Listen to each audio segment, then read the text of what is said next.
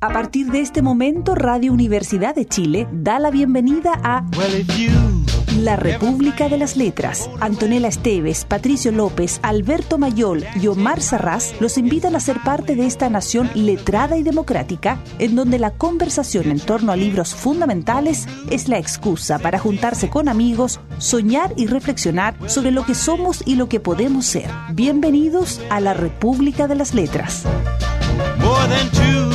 Thousand miles away. Get your kicks on Route 66. Well, it goes.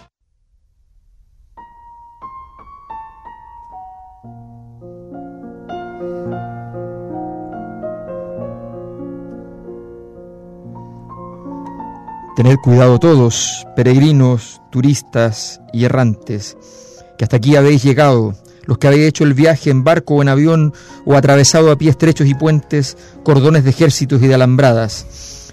Muchas veces han revisado vuestros coches y caravanas, examinado vuestros pasaportes, os han mirado a los ojos. Tened cuidado, caminad por el laberinto de callejones, siguiendo señales y estaciones, que os guíe el dedo índice de una mano extendida, la numeración de los versículos en el libro, los números romanos pintados en las paredes de las casas, que no os engañen los tenderetes los tenderetes llenos de albarorios, clims, narguilés, monedas desenterradas, dicen de las arenas del desierto, especias picantes formando pirámides de colores que no desvíen vuestra atención, multitudes abigarradas de personas iguales que vosotros, de todos los géneros posibles, matices del color de la piel, rostros, pelo, ropa, gorras y mochilas. En el centro del laberinto no hay tesoro ni minotauro con el que librar batalla.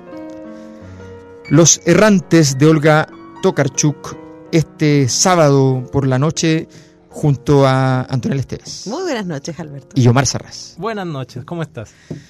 Muy bien, ¿y ustedes? Te extrañábamos, Alberto. Habíamos estado tan solitos con Omar. yo extrañaba a la República más que la República a mí. No lo sabes. No, no. No lo sabes. Podemos preguntarles a nuestros auditores. Puedo sentirlo, puedo sentirlo. Entre el padrino y, en mis, entrañas. Y el Big Bang te tenían abducido. Es que imagínate la, la combinación. Sí, por el padrino. Saliendo del Big Bang, entrando en el padrino, uno, uno en los dos lugares puede morir muy rápido. Tengo, tengo, tengo otras propuestas cinematográficas para tu ensayo. luego te cuento, sí. Ah, bueno, tenemos que conversarlo después. Ah, pero no le invite a dar un paseo. Vamos. Le puedo hacer una propuesta que no podrá. aprovechar el día del bautizo de mi hijo. que voy a hacer ahí nos juntamos. ahí nos juntamos. Y usa en clase esa escena como ejemplo de montaje. Qué maravilla. bueno, montaje claro. Pero bueno, no vamos a hablar del padrino. No, no, vamos a hablar de los errantes. Sí. El, pato no está porque está errando por ahí. Pero es que pato es, un errante. Es un errante. El caballero errante. Tal cual, lo extrañamos y le dejamos besos. Em, caballero. El caballero sin caballo, el errante sin error. ¿Ves tú? ¿Eh?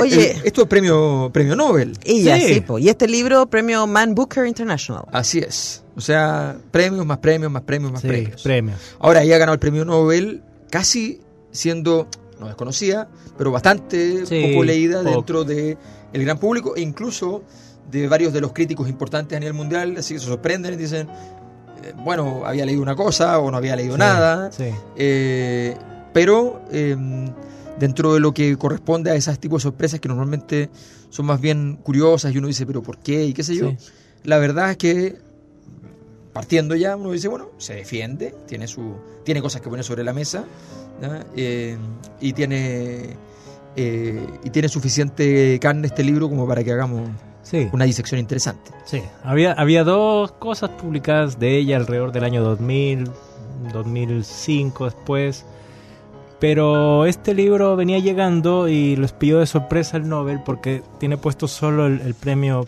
claro. Man Booker Internacional. Imagínate. Y bueno, eh, claro, y además es el premio Nobel 2018 que no se dio en su momento. Exacto. Por un ah. escándalo. Y, muy apropiado que se lo hayan dado a una mujer. Exacto. Se lo dieron a ella y eh, al mismo tiempo anunciaron a Peter Hanke 2019 que tenía problemas al respecto. Sí, que se sentó 10 sillas más allá del rey de Suecia, en cambio Olga se sentó al lado. Exacto. Sí. Y eso no es porque él quiso. No, no. sino porque lo llevaron para allá. Sí. Usted aquí está su asiento, pero en cualquier lado. No, no, no, aquí, aquí.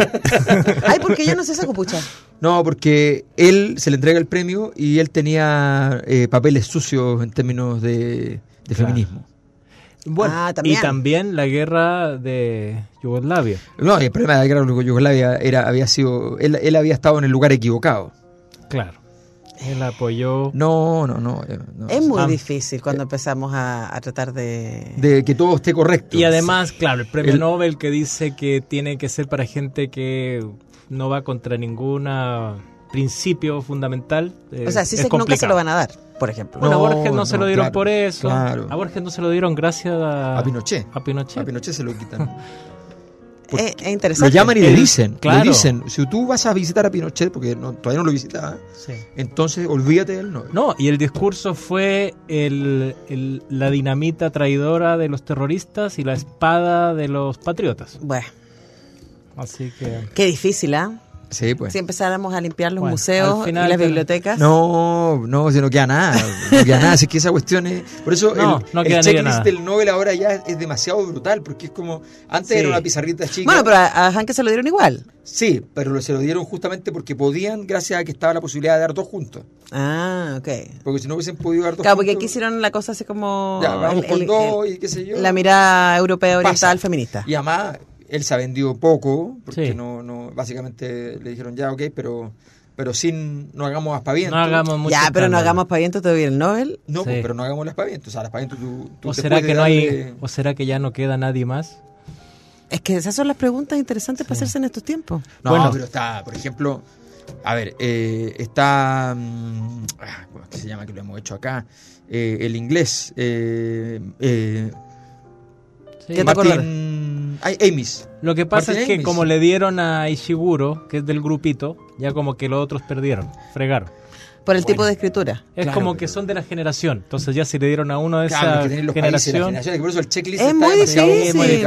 porque finalmente termina igual siendo un premio político, no literario. Claro, porque para eso, para, hacerlo, para hacérselo a un programa computacional y que, descarte a todos los que hay que descartar y que excluya por líneas geográficas, políticas. Ahora, claro, fueron casi centroeuropeo, austriaco y, y Europa Oriental. Estuvieron muy cerca. Exacto. Es que Europa sí es diversa. El resto del mundo, si le dan a un africano, no, le pueden dar a otro africano porque África parece que es más chica que, que Europa Oriental.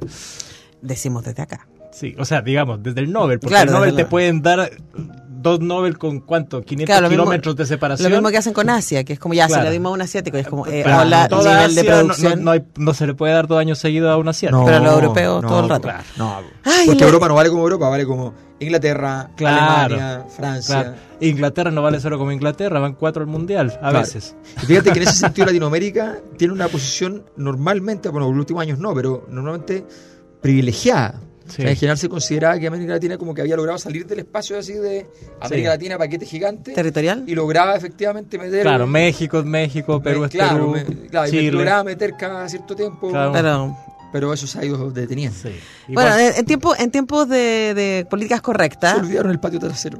Igual ah, yo celebro que Olga Torkarchuk haya ganado el Nobel porque si no probablemente no hubiéramos leído este libro. Mm, eh, y es un libro además que tiene traducción súper reciente. El libro es de el 2007, pero la traducción es del 2019. Sí. Entonces, eh, fondos. Claro, entonces también es la posibilidad, y, yo es una autora que yo no conocía, eh, bueno, como tantas, tantas, y a mí el libro de entrada me pareció hermoso. ¿De entrada y de salida? De entrada y de salida, el, la mitad debo decir que hay algunas partes que me parecieron un poco pedragosas. El, el adagio fue demasiado adagio. El libro es, largo, es un libro casi 400 páginas. Eh, y contemos que son empieza con reflexiones de ella sobre el ejercicio de viajar y, de, estar constantemente errando. Sobre la dedicación al viaje. Claro, y de ahí empieza a contar pequeñas historias que tienen que ver con reflexiones del viaje o con historias de viajantes. Claro. Pero esto, esto me pareció a mí, por eso mismo, porque entra, a ver, los temas son el viaje, y aunque parezca extraño, la anatomía humana, el cuerpo, sus órganos, su conservación. Entonces. Vinculadas al viaje. Claro. Pero está el asunto ahí. Yo, yo decía, ¿cuál es la vinculación? Es como esta vieja o inmemorial idea de que el microcosmos y el macrocosmos. El cuerpo como un universo en chiquitito y el mundo afuera que es como ese mismo universo pero en grande. Pero es que ahí me pareció que, que, hacía, que hacía además un ejercicio de que, por ejemplo, cuando empieza a hablar de, del anatomista, antes de entrar con él, está describiendo, en el cuento anterior, está describiendo su visita a un museo en donde se exponen eh, partes del cuerpo humano, etcétera, y describe un personaje que observa con eh, particular atención eh, una vagina expuesta, ¿no?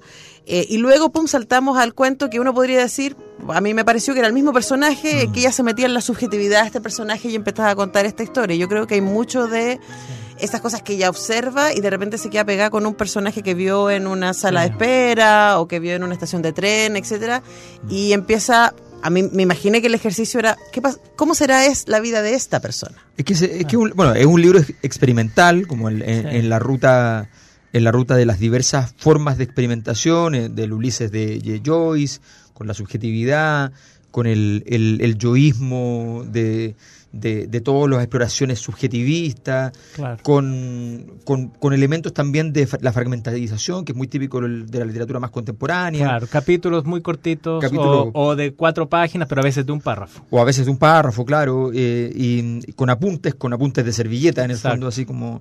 Eh, entonces, eso está compuesto, está, es una curatoría en el fondo. Sí. Eh, y con, con, imágenes, con mapas, con... Ah, sí.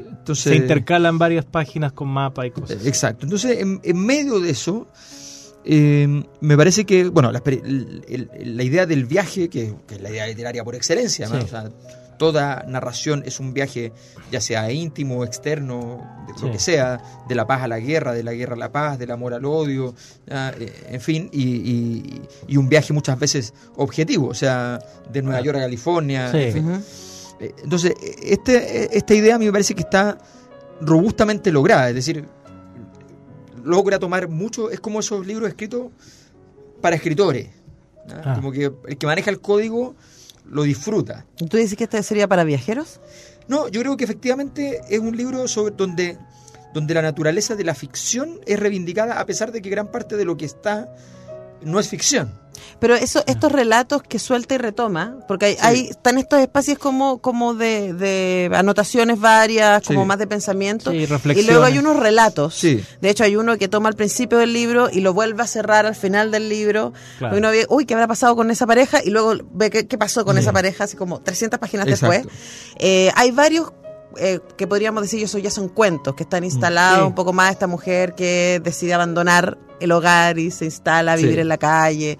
O el anatomista. Eh, hay varios de estos cuentos que van vuelven van vuelven a lo largo del relato que, que en donde ella probablemente ahí puede demostrar más la pluma y la idea de, viajar sin mm. moverse. Exacto, pero, pero en el fondo... Viajar de estado. Claro, e, exactamente. Entonces, bueno, de hecho, la gracia del libro en ese sentido es que cuando uno se imagina a los errantes, en, la, en el mundo actual uno estaría pensando que va a ser una, una obra centrada en los refugiados, en los inmigrantes. O sea, es, lo primero que uno vendría a la, cabeza no, eso no y no tiene nada que ver. Efectivamente, esta capacidad de entender que, eh, que todos los seres humanos, en algún sentido, somos errantes. A mí lo que me, lo que me pasa con las perspectivas experimentales es qué tanta capacidad tienes tú como de ir cerrando lo que se abre, porque la experimentación abre mucho. Entonces cuesta cerrarlo. Bueno, es que en eso, en ese sentido a mí me pareció que esto, más que una novela, era un almanaque. O sea, una cosa donde entra un tema, viajes, entonces, todo lo que a ella se le ocurre con el viaje o todo lo que ella o las historias que vienen son sobre viaje o sobre estos estudios anatómicos de preservación de órganos, disecciones. Entonces es como meter... Una maleta. Todo lo que se te ocurra sobre un tema, que es lo que hacen en, un almanaque, por ejemplo, qué sé yo, el almanaque típico era el de los países, donde había todo tipo de información sobre los países. Aquí es un almanaque, no es una novela propiamente, son historias que van, vienen, se terminan, de repente hay pensamientos eh, o reflexiones que... Pero yo tengo que decir que eran muchas veces cosas que yo creo que ahí faltó faltó el cuchillo, faltó cortar, faltó decir esto no, no solo porque se me ocurra lo voy a poner. O sea, creo que hay mucho de más.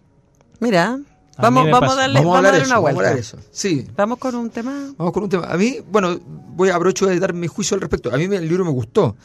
Pero me pasó algo que tiene que ver con, que bueno, lo puedo explicar con más detalle después, pero que en el fondo siento que es un libro bastante lindo, bastante bien hecho, bastante potente, pero que tiene algo de... le falta un poquito el alma.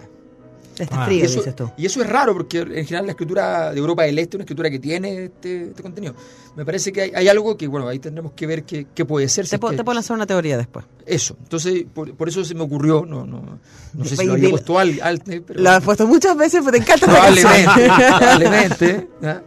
A mi hijo también le encanta. ¿Cuántas veces las habrás dedicado, Mayor? Vamos a ver, vamos a preguntarle a, Cristiano Teiza. Ya. Bella sin alma de Emanuel. Ahora desnuda. El millonario retirado. Vamos.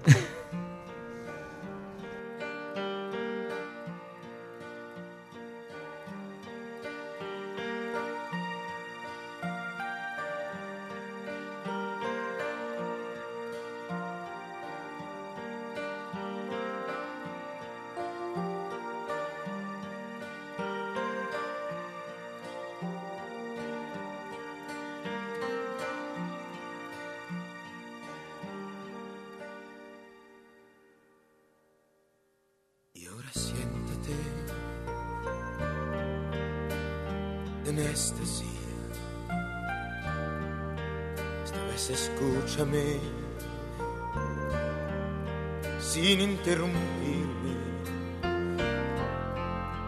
Hace tanto tiempo que quiero decírtelo.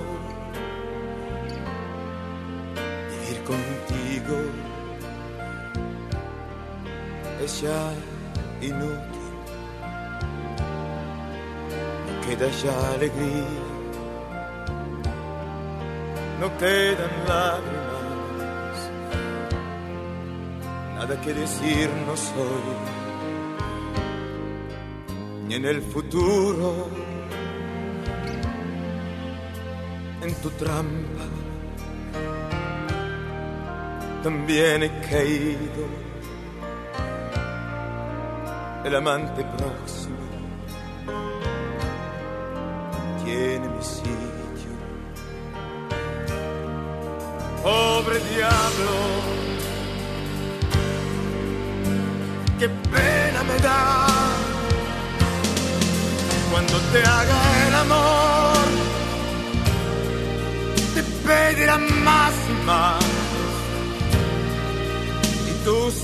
darás. Porque tú eres así, como disimulas, se te hace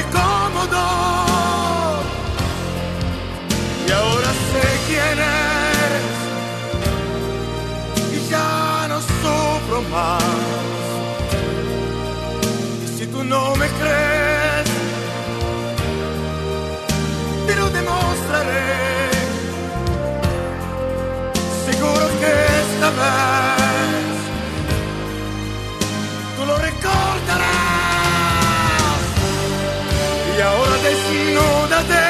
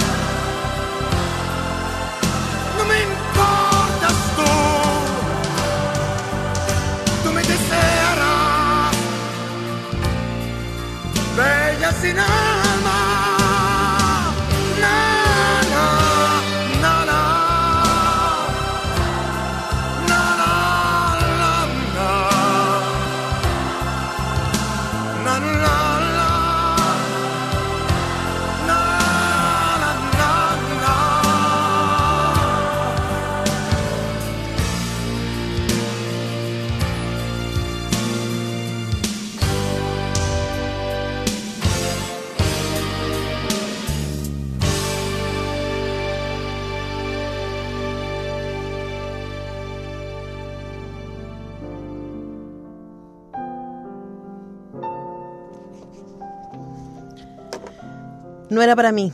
a todas luces yo carecía de ese gen que hace que en cuanto se detiene uno en un lugar por tiempo más o menos largo, enseguida eche raíces. Lo he intentado muchas veces, pero mis raíces nunca fueron lo suficientemente profundas y me tumbaba la primera racha de viento. Tampoco he sabido germinar desprovista de esa capacidad vegetal. No me nutro de la savia de la tierra, soy lo contrario de Anteo.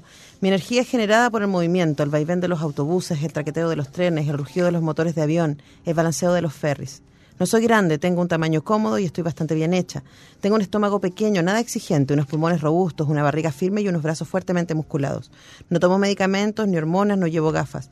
Me corto el pelo con una maquinilla una vez cada tres meses, casi no uso cosméticos. Tengo los dientes sanos, tal vez no del todo bien alineados, pero enteros con solo empaste antiguo, creo que en el primer molar inferior izquierdo, el hígado normal, el páncreas normal, los riñones derecho e izquierdo en excelente estado, mi aorta abdominal normal, la vejiga correcta, hemoglobina 12,7, leucocitos 4,7, hematroquito 41,6, plaquetas 228, colesterol 204, creatina 1, bilirrubina 4,2, etcétera. Mi CI, si alguien cree en esas cosas, 121, suficiente. Tengo muy desarrollada la imaginación espacial, casi eidética más no así la literalidad que flojea. El perfil de mi personalidad es cambiante, más bien un poco, más bien poco digno de confianza. La edad psicológica, el sexo gramatical. Compro libros preferentemente de tapa blanda para así poder dejarlos sin sentir pena en los andenes para otros ojos. No colecciono nada. Hay una declaración de principios de la autora. El, hemograma está mejor que el mío. Pero, oye, me equivoqué en el, en el autor. Sí, el autor. En el autor. ¿Se acuerdan de ese libro? Me acuerdo. Crónica de una muerte anunciada. Eh, pero era cochante. Cochante, sí. estaba pensando en es que estaba pensando en hijo. Uno piensa en su hijo. Entonces uno va, ya no le dice a nadie, ahora ya desnúdate. No, ya. entonces es terrible. Bueno, eh, ya. Eh, la verdad es que sí, que eso lo que tú leíste a mí me, parece que de alguna manera representa lo que estábamos hablando. O sea, escritura bastante perfecta. Em, hay algo que dice Omar que es súper interesante. El, ejercicio de recortar, que es muy duro en escritura, es muy duro, sobre todo para la gente que escribe bien, o sea, porque, porque están cortando cosas que se dan cuenta que tienen algún valor, y sin embargo, después de recortar, normalmente no hay arrepentimiento alguno. O sea, perdiste muchas cosas, hay dolor, que es distinto, sí. pero no arrepentimiento. Se pierden muchas cosas y sientes que... Eh, La edición es así. Pero claro, pero ese trabajo de, recortar, recortar, recortar hasta donde, hasta donde puedas, ese pie forzado yo creo que es un ejercicio súper eh, súper relevante, que es cuando tú dices, no, ya, todo esto se va todo esto. Y, si ves que vale la pena. el animal. Claro, y si luego lo lees y, tiene sentido y queda bien, yo creo que ahí uno se da cuenta, sí, estuvo bien. Y a mí me pasó también que respecto a ese párrafo tiene una característica muy, muy, muy típica del libro, que como que toca la puerta del dramatismo, abre la puerta y no entra. O enfría. O enfría. Que yo creo que eso es lo que hace. Juega con la paradoja, pero uno siente que de alguna manera le faltó un momento para que uno sintiera por lo menos esa, ese carácter de, como de caída que tiene el drama. O sea, empezar a caer y que te rescaten produce una emoción importante. Pero a mí me pasó que la entrada tiene un par de párrafos. O sea, creo que el inicio de lo que leí es impresionante. No, el inicio es... Bueno, sí. Y tiene cosas como esto, plantada sobre el terraplén, anti inundaciones, la mirada fija en la corriente, descubrí que, pese a todos los peligros, siempre sería mejor lo que se movía que lo estático, que sería más noble el cambio que la quietud, que lo estático estaba condenado a desmoronarse, degenerar y acabar mm. reducido a la nada. Lo móvil, en cambio, duraría incluso toda la eternidad. Eso es muy importante. Eso es muy bonito. Eso es muy importante porque, en el fondo, lo que ella está diciendo, el, título en ese sentido, juega con un engaño. el errante significa que viene del error el errante es el que no sabe para dónde va. Entonces ella hace un juego heraclitiano, que es decir, el movimiento, cualquiera sea, no es errante. Y si es errante, no es un error. Siempre tiene sentido. Siempre tiene sentido. Porque de hecho hay pocos relatos, hay, hay un par que, que puedo recordar en donde es súper claro para dónde van y por qué.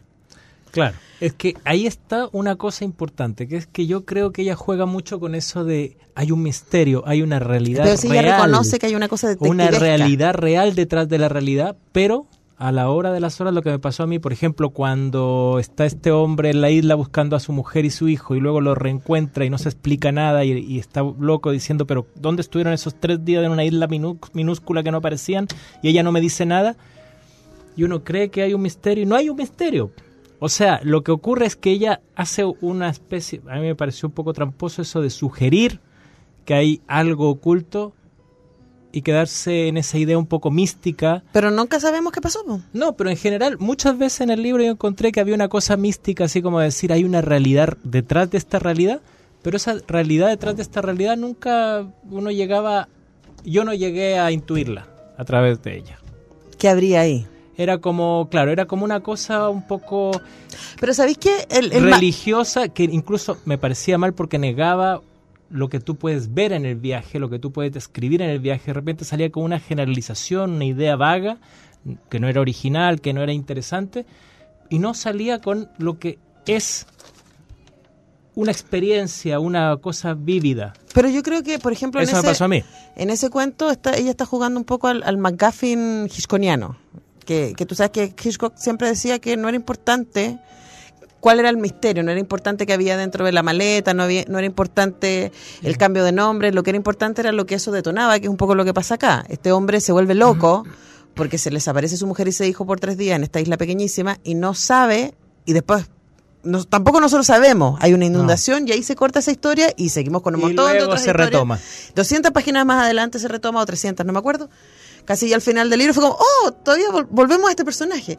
Eh, para saber que básicamente él nunca pudo superar ese misterio.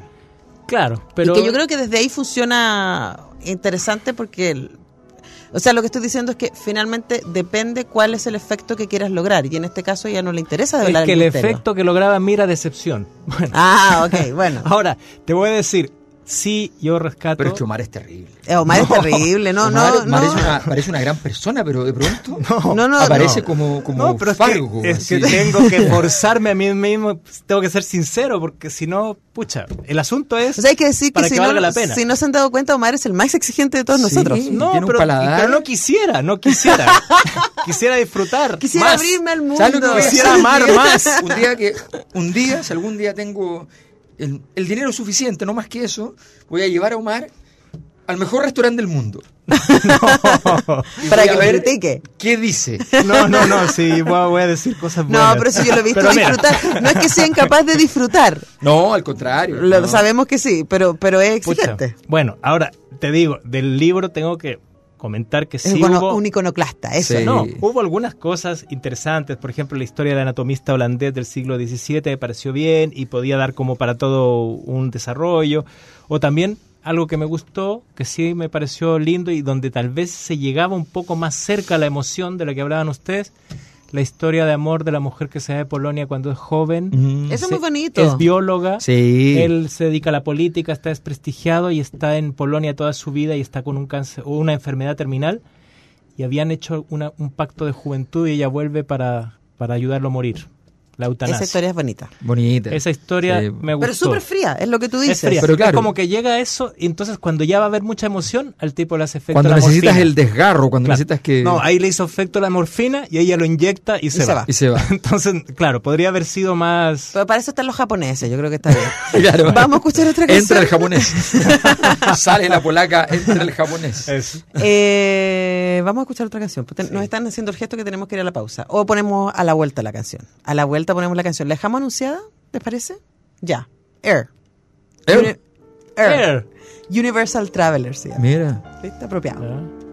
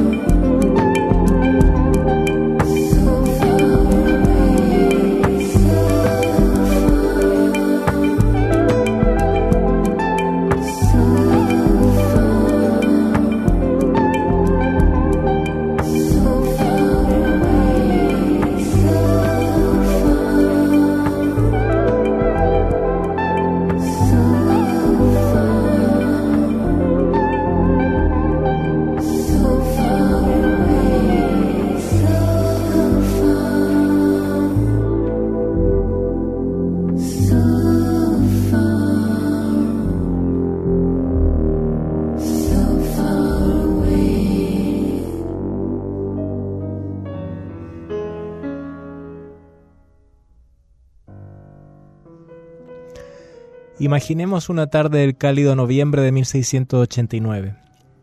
Philip Verheyen hace lo que suele, estar sentado en su mesa, inmerso en el haz de luz que se filtra por la ventana como si esta hubiese sido diseñada precisamente para ese propósito, y examina los tejidos dispuestos sobre la mesa. Los alfileres clavados en la madera sujeta los grises nervios. Con la mano derecha y sin mirar el papel dibuja lo que ve. A fin de cuentas, ver significa saber. De pronto se oye aporrear la puerta, el perro ladra como un poseso y Philip tiene que levantarse de la mesa. Lo hace a desgana, su cuerpo adoptado ya su postura favorita, la cabeza inclinada sobre el espécimen. Debe apoyarse en su pierna sana y sacar de debajo de la mesa la que le sirve como muleta de palo. Cojeando se dirige hacia la puerta y de paso logra calmar al perro. La visita resulta ser un joven en quien, solo al cabo de un buen rato, reconoce a su discípulo Willem van Horsen. No se alegra en absoluto de verlo, de hecho no se alegraría de ver a nadie pero retrocede golpeando las dosas del suelo de piedra con su pata de palo y lo invita a pasar. Van Horsen es alto, luce melena rizada y su cara es risueña. Deja en la cocina lo que ha comprado por el camino, un queso, una hogaza de pan, manzanas y vino. Habla en voz alta y presume de las entradas que son el motivo de su visita. Philip tiene que hacer un esfuerzo para que su rostro no adopte una expresión de impaciencia y esa mueca propia de quien se halla súbitamente en medio de un inmenso barullo. Adivina que la explicación del motivo de la visita de ese muchacho, muy agradable por otra parte, se encuentra en la carta que permanece aún sin abrir en la mesita de la entrada. Mientras el huésped prepara la mesa, el anfitrión se las ingenia para esconder la carta y en adelante fingirá con conocer su contenido. Estamos leyendo esta noche Los errantes de Olga Tokarsuk, premio Nobel polaca. También conocida como Olga Pikachu. También puede ser. Olguita. Oye, me parece súper interesante como que es algo que está bonito cuando pasa en la República. Creo que leímos libros súper distintos nosotros tres. Ah, sí. Sí. Pienso, pienso por las cosas que, nos llamaron la atención. Es que yo creo que los libros que son, que son más extensos, que son más experimentales, producen divergencia natural. O sea, en el fondo, cada lector va a ser, va a ser bastante distinto a otro porque porque lo que te remueve son cosas diferentes. Entonces, estamos de acuerdo todos, yo creo que en el tono. O sea, estamos de acuerdo que efectivamente hay un tono que tiene ciertas características que puedan gustarte más o menos, pero que son ciertas, pero que efectivamente lo que llama la atención son cosas son cosas distintas. Claro, porque finalmente es el, espejo de uno. A mí, Exacto. A mí el cuento que, por ejemplo, ese, ese cuento del, del anatomista y su... Todos los dos cuentos, el anatomista contemporáneo y el del y el del que se obsesiona con su pierna, etcétera.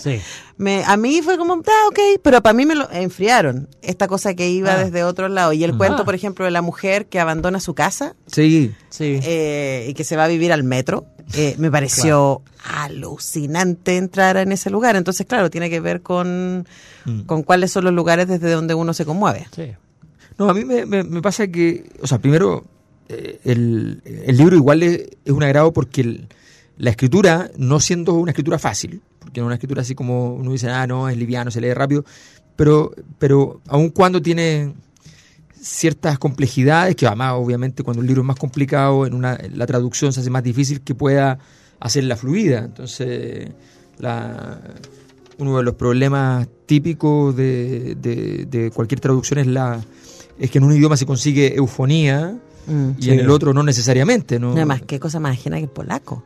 No, imagínate, es una cosa impresionante. Entonces, se hace muy difícil, pero, pero efectivamente eh, uno logra superarlo porque las cosas que va diciendo, las reflexiones son muy potentes. O sea, eh, es una reflexión, bueno, ella menosprecia sus 127 de coeficiente intelectual, pero 127, digamos que está bastante alto en el planeta, no, no, es, no, es, cualquier cosa, eh, y eso que está pensado para gente más bien matemática, el, el, coeficiente. Entonces, eh, son reflexiones potentes, interesantes, prolijas además, eh, y en el fondo ahí hay una, hay una diferencia que tiene que ver con, también con que uno está más acostumbrado a una escritura, voy a poner un nombre, pero son millones, digamos, García Marquiana. Mm. Claro. O sea, muy estructurada. García Márquez es un genio, él es divertido, todo lo que uno quiera, pero detrás de todo eso hay una estructura súper rígida. Sí. Súper bien armada. Pero esa es la estructura que es lo mismo que pasa con el cine clásico. Ese es el tipo de estructura que estamos acostumbrados. Exacto. Entonces, es como yo estoy con lo que antes comentábamos a propósito de, Polonia, eh, de sí. Kevlowski, La doble vida de Verónica, que es una película que amamos con Alberto. Y que yo me acuerdo que la primera vez que la vi, muy joven, eh, la película termina con un final muy abierto. Y yo me acuerdo estar en Normandía y mirar para el lado y decir, ¿what? Así como, ¿qué es lo que acaba de pasar? Tremendo. Pero, pero uno va aprendiendo, pues uno va aprendiendo a exponerse. Me la sé de memoria, es impresionante. Me estoy recordando así como escena, escena, escena. Bueno, pero eso que toda la, la, distancia con el idioma, nosotros la tenemos más todavía, porque después tenemos que traducir del español al chileno o al español de Latinoamérica, porque chuta. Claro, porque aquí la traducción está hecha española. Las, las, traducciones de anagramas son inmisericordes con los lectores de Latinoamérica. O sea, aquí toda la cosa que se le puede ocurrir que sea muy específicamente española, la usan, por ejemplo, fular, yo decía fular, a ver qué es fular. Ay, sí, yo no sabía que era un fular. Ya, hubo que ir. O sea, pienso en el fular de la, de la madre. Al final es, es una, una bufanda, un paño, un paño que se usa al cuello. Ahora, ella tiene, hay uno de los cuentos en donde no lo puedo encontrar ahora, en donde ella habla de, la, de las palabras y de, habla de ese mismo ejercicio de ah. cómo la gente que habla inglés, por ejemplo, eh, pobres, eh, pobres gente no que tienen algo propio. Claro, porque todo el mundo entiende y es como los viajes, es como el idioma universal. No tienen a dónde volver a refugiarse. y, hay, también un ejercicio de ella que no hay una intimidad. ha estado fuera de Polonia de encontrarse con otra gente de lo que le pasa cuando escucha polaco, de del idioma como un hogar también, que me parece que es muy entretenido. Oye, bueno, eh, pero no, yo quiero decir algo. La novela preferida mía, tal vez, sea Tres Tristes Tigres de Guillermo Cabrera Infante, que no es la estructura tradicional, es como esto, o sea, hay personajes que aparecen en un capítulo y aparecen, es como un collage. Aparece 30 o 50 capítulos después. Hagámoslo. Entonces, deberíamos hacer eh, deberíamos tres hacer porque es un universo, es una cosa. Claro, y en subjetivismo, pero eh, hay otro que no tiene ninguna estructura, pero que, pero que es lineal, que es Henry Miller. Claro, también. Pero, no tiene ninguna estructura. Eso hicimos, pero hicimos trópico, Cabrera Infante hicimos Capricornio, está, hicimos los dos. Está el, está el boom, Cabrera Infante estuvo ahí en el boom, pero al final como que, chuta, está Rayuela, qué sé yo, y yo creo que sigue ahí fuerte, potente. Además, quiero que verte alabar eh, inconmensurablemente. No, no, Tres Tristes Tigres es, y, Pongámoslo en nuestra lista 2020. Eso, en ese sentido es como esto. Es, como más alternativo. Ah, es que, que así son los genios. pero vamos a París y te dice no. Vamos a Nantes. Eso, que es la gente que sabe. ¿Pero por qué vas a Nantes? No, no, porque no, París está muy trillado, pero tú has ido muchas veces a París. No, ninguno. No, pero está trillado, claro. ¿Qué vamos a escuchar, No soy un buen viajero. Bueno, por este asunto también, bueno, por, por, lo que sugiere, pero también por este asunto del mundo interno o el, cuerpo humano y el mundo, vamos a ver, vamos a escuchar Volare. Ah. En el azul y en el azul de tus ojos. Pero eso está, eh, eso ha sido atacado, no trillado, atacado por, por las masas informes del mundo. Sí, sí, Américo eh, Moduño, pero lo vamos a echar igual, con, con Américo ah, pero original. Sí, original.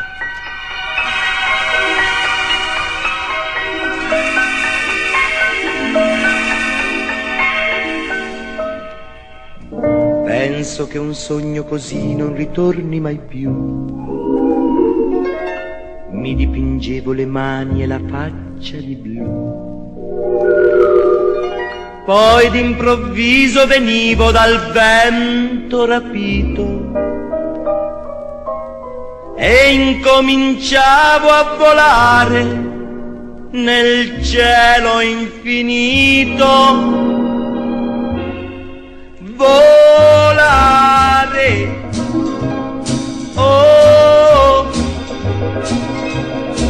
Cantare. Oh, nel blu dipinto di blu, felice di stare lassù. E volavo, volavo felice più in alto del sole ed ancora più su mentre il mondo pian piano spariva lontano laggiù. Una musica dolce suonava soltanto per me.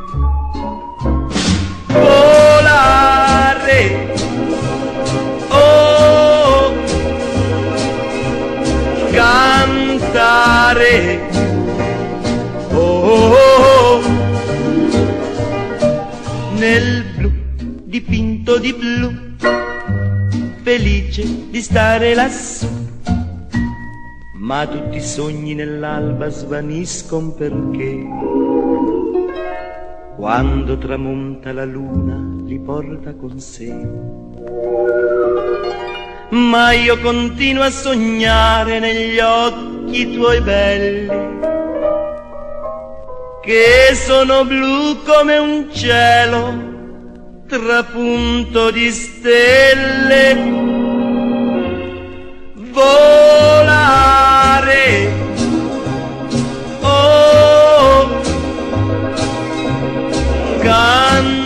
Cantare. Oh,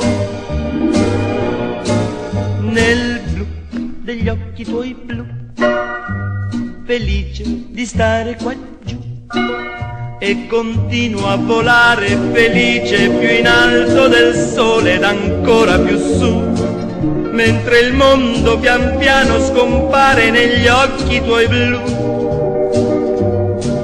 La tua voce è una musica dolce che suona per me. Volare, oh,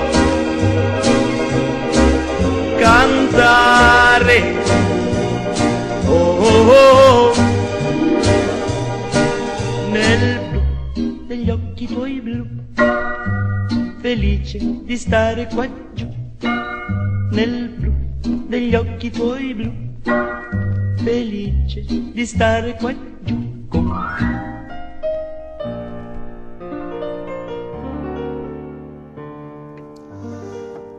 en un hotel de Praga conocí a una isleña de otro hemisferio que me contó lo siguiente. La gente siempre arrastró tras de sí millones de bacterias, virus y enfermedades imposible pararlo. Pero por lo menos se puede intentar. Después del pánico provocado en todo el mundo por la enfermedad de las vacas locas, algunos países introdujeron novedosas iniciativas legislativas. Todo aquel que abandonaba la isla rumbo a Europa nunca más podía donar sangre. Se puede decir que la ley no lo sentenciaba a cadena de contaminación perpetua. Era su caso, nunca más podría ser donante de sangre. Tal iba a ser el precio del viaje no incluido en el importe del billete. Pureza perdida, honor perdido. Le pregunté si merecía la pena, si tenía sentido sacrificar la pureza de su sangre a cambio de visitar varias ciudades, iglesias y museos. Muy seria contestó que todo se paga. Todo se paga. Los errantes de Olga Tokarczuk. ¿Puedo leer una cosa a propósito del... Eh, voy a pasar primero el aviso. De los costos. Para que no, porque se nos pasó el tercer bloque y no quiero que se nos pase el cuarto. Ah, de verdad. José Pedro Alessandri, 94. Eh, de, desde este instante y por varios días, el único lugar donde podrán encontrar mi libro. Eh, librería Clepsidra. Eso es un doble aviso. doble aviso. No sé, porque hasta como el jueves no va a haber prácticamente, a menos que alguna librería por ahí logre. Sí. pero no va a haber. Pero igual, qué bonito. Entonces se vendieron 4.000 ejemplares de Big Bang. No sé cuántos van vendidos, pero efectivamente lo que está impreso creo que son 4.000, no sé si 5.000, una cosa así. Ya, no están. y ya no están. ¿Y están Clepsidra? Pulverizados. Lo, hemos arreglado.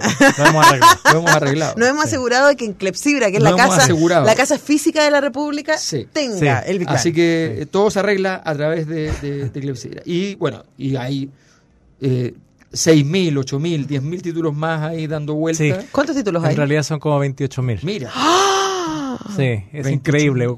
Cuando uno... Increíble. El año pasado, por ejemplo, me quedé sorprendido, vendimos 5.900 títulos distintos. Eso, eso para que ustedes se imaginen las dimensiones del subterráneo. Y de esos 5.900 títulos distintos, casi 3.000 eran de un ejemplar. O sea, es este tipo de, de, negocio, ni una ferretería, ni no me pongan en el home center. Aquí cada libro es, un, es como un tornillo, es como un producto distinto. Bueno, a menos que haya fenómenos editoriales como el Big Bang de Alberto Mayor. No, Big Bang concentra, pero eh, esos son los pocos que llegan a 50 ejemplares por año o más.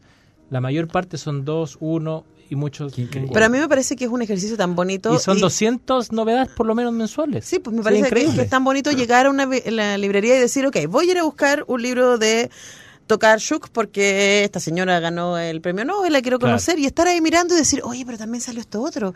Y no saber nada más que leer la contratapa y decir, hoy me lo voy a llevar. Eso es muy importante, leer la contratapa, el índice, ver cómo empieza el libro y elegir, porque si no, en realidad el premio Nobel para lo que sirve es para que uno lea eso en vez de los otros 28 mil. Es como los Oscars. Uno, tiene que uno solo lo tiene que traer en la cabeza para encontrarlo, pero si hace lo otro, que es como tú dices, darle la oportunidad al libro leyendo la contratapa. Por eso es importante la librería física, ir, leer la contratapa, leer el índice, ver cómo comienza. Preguntarte a ti. Preguntar, conversar. Y ustedes ya saben que Omar tiene gusto muy exigente. Sí, no, además que una persona que te pueda orientar en la librería te, saca del abismo.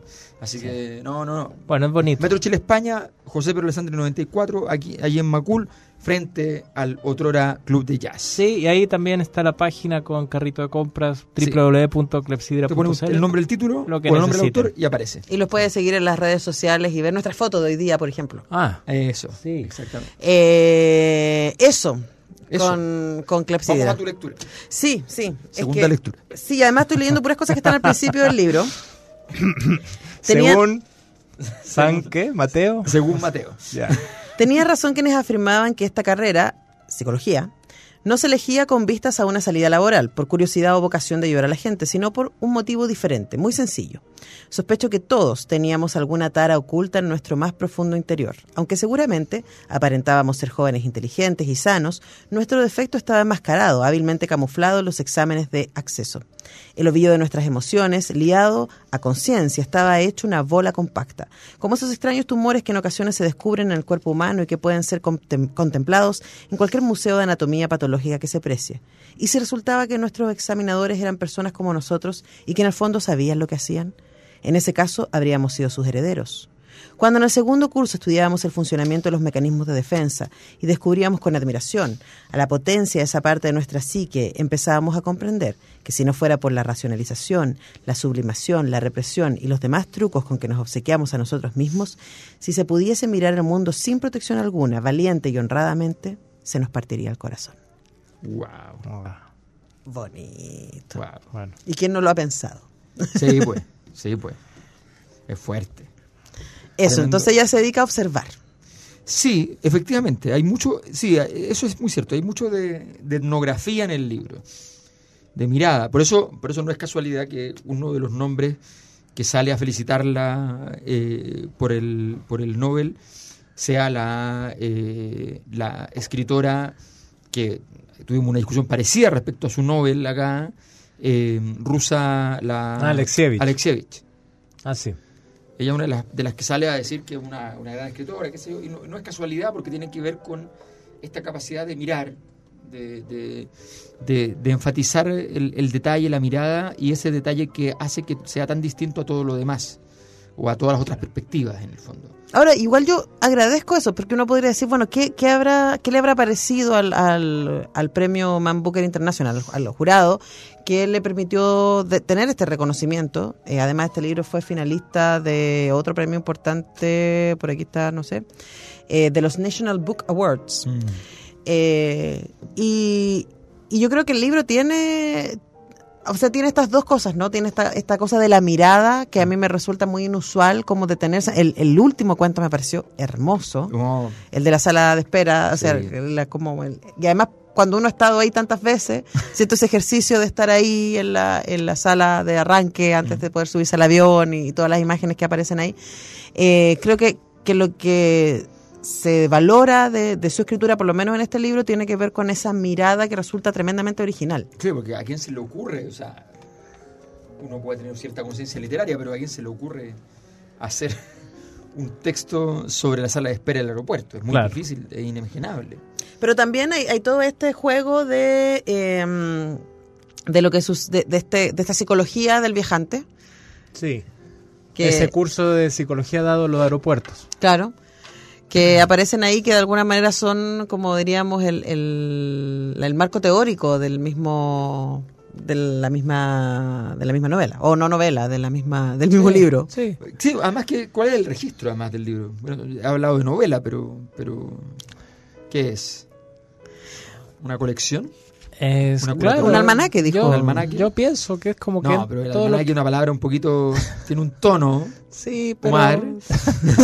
tiene un tono despectivo. Bueno, pero entre tanto la hago que haya alguna cosita. tampoco se va a ofender. No, vamos a poner ahí. Vamos a mandar a hacer un, o sea, que diga. Con la salvedad de Omar sí, A ver, ¿quién, quién, quién eh, Diderot dijo este libro que estoy presentando puede gustarles a algunos y otros y a otros no. ¿Y a quién le va a gustar? Pero si le gustara a todo el mundo sería francamente detestable. Por supuesto. O sea, es necesario que no le guste a alguien, porque si no, es, es que sería. Es como, bueno, los prisioneros dijeron de, más, modernamente. ¿Y a quién crees tú que le gustaría Los Errantes? ¿Los Errantes? ¿A quién le gustaría? Bueno, a Camilo Marx le gustaría. A mí me gustó. yo no, he leído nada de Camilo Marx sobre esto, pero me tinca. No, pero a ustedes les gustó. A mí me gustó. Lo, insisto, lo que a mí me pasó es que es que sentí que se me perdía en algunos momentos por esta misma... Me faltó sangre nomás. Claro, por esta misma... Eh, curiosidad que ella despliega. Es que a mí lo que me, me, chocaba un poco, no sé si es por religiosidad, catolicismo, no sé, era la cosa de, de que de repente salía esta esta cosa como que el mundo es una escritura y ya hay que cifra algo oculto que está más allá y como que todo lo que pasa en el mundo con toda su diversidad es más o menos claves del mismo mensaje. Esta cosa un poco medieval de, de la Biblia es una escritura y el mundo es la otra escritura de Dios. Entonces yo voy viajando y voy viendo señales de este Dios que está detrás, más o menos. Entonces, esa cosa. Yo no, recuerdo cómo fue la frase exacta porque era mucho más perfecta de lo que vos quejaré, pero alguna vez le entregué un trabajo a un profesor en la universidad y este profesor, a quien respeto mucho y tiene muchas habilidades escriturales, me, me respondió con un texto en la portada me puso, una, me puso un 7, muy buen trabajo, qué sé yo. Y me agregó, está muy bien escrito, Pero uno no debe confundir, me dijo, eh, la comida con el estilo de comer. Mm. Y a veces uno se sobrepasa en el estilo. Ahora yo lo que te digo es que tal vez te puso la anotación, te puso el 7 y te dijo copiar o morir. No, sé. Pero es que también yo estaba pensando, a mí me cuesta, eh, pero, pero encuentro que también hay gente que se disfruta del estilo. Y probablemente yo me perdí un poco en el estilo. Habían cosas, las frases que mm. leí, cuando las leí recién fue como, ¡pah! ¡Qué belleza! Pero leamos, leamos el último párrafo. Yo soy formalista y, y, esta persona que me lo escribió también es formalista, pero aún así uno sabe que en algún punto hay que ponerle. eso que llega a la carne. Claro. Claro, no, no, no, no quedarse en el o sea, en dando vueltas sobre. No hay literatura vegana. Tenemos que no la hay. Bueno, leamos esto. Con esto nos vamos. Así termina. La puerta está a punto de abrirse. Las, azafatas se afanan preparándolo todo en el mostrador mientras los pasajeros, hasta ahora como aletergados, se levantan de su asiento y llaman al orden a su equipaje de mano. Buscan su tarjeta de embarque, abandonan sin pena periódicos a medio leer. Cada uno hace su particular examen de conciencia mental. Si lo tiene todo, pasaporte, billete, tarjetas de crédito, y si ha hecho cambio de divisas. ¿Y a dónde va? ¿Y para qué? ¿Y si allí encontrará lo que busca? ¿Si ha elegido bien el rumbo? Las azafatas, bellas como los ángeles, comprueban nuestra idoneidad para el viaje y con un suave movimiento de la mano nos permiten adentrarnos en la mullida curvatura forrada de moqueta del túnel que nos conducirá a bordo del avión y más tarde rumbo a otros mundos a través del frío camino aéreo. Su sonrisa encierra, o eso nos parece, una promesa de que quizás volvamos a nacer y esta vez será en el momento y lugar adecuados. Buenas noches. Buenas noches. Buenas noches. Antonella Esteves, Patricio López, Alberto Mayol y Omar Sarraz y su República de las Letras regresan la próxima semana con un nuevo libro y nuevas conversaciones. Los esperamos.